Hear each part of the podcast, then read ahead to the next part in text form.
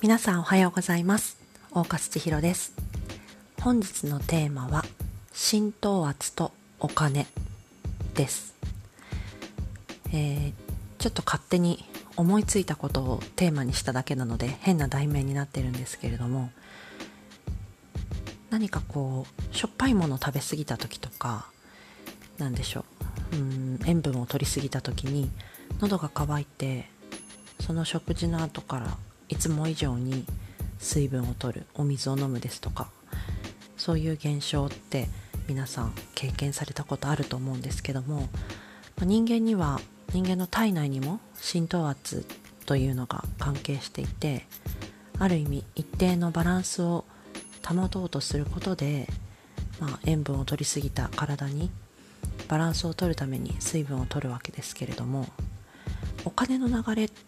というのも実は似たような作用が働いているということが最近分かりました。あの前からいろんな多くの人に知られていたことなんですけれども私自身が、えー、体感しましたというか実感することができましたということです。えー、っとちょっと前まではお金をストックすることキープすることそういう方に重視していた自分なんですけれどもお金はまあ天下の回り物ではないですけれどもこう循環させることで自分のインカムも増えるという話を聞いて、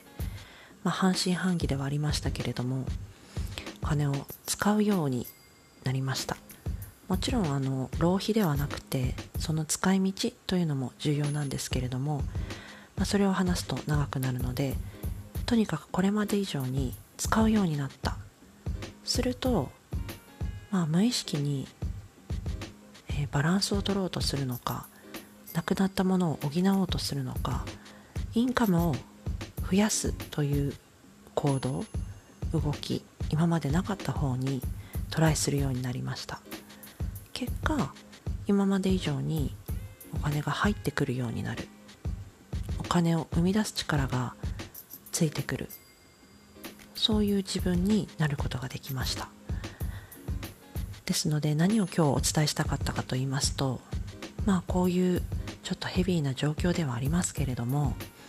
まあ、貯めることキープすることではなく、まあ、お金を回すこと循環させること。でこういう時ですのでできるだけ、まあ、困っているような業界に何て言うんでしょう貢献するようなお金の使い方そういうものができたらいいんじゃないかなと思って今日お話しさせていただきました。是非一度考えてみてください。それでは本日も一日素敵な時間をお過ごしください。大勝千尋でした。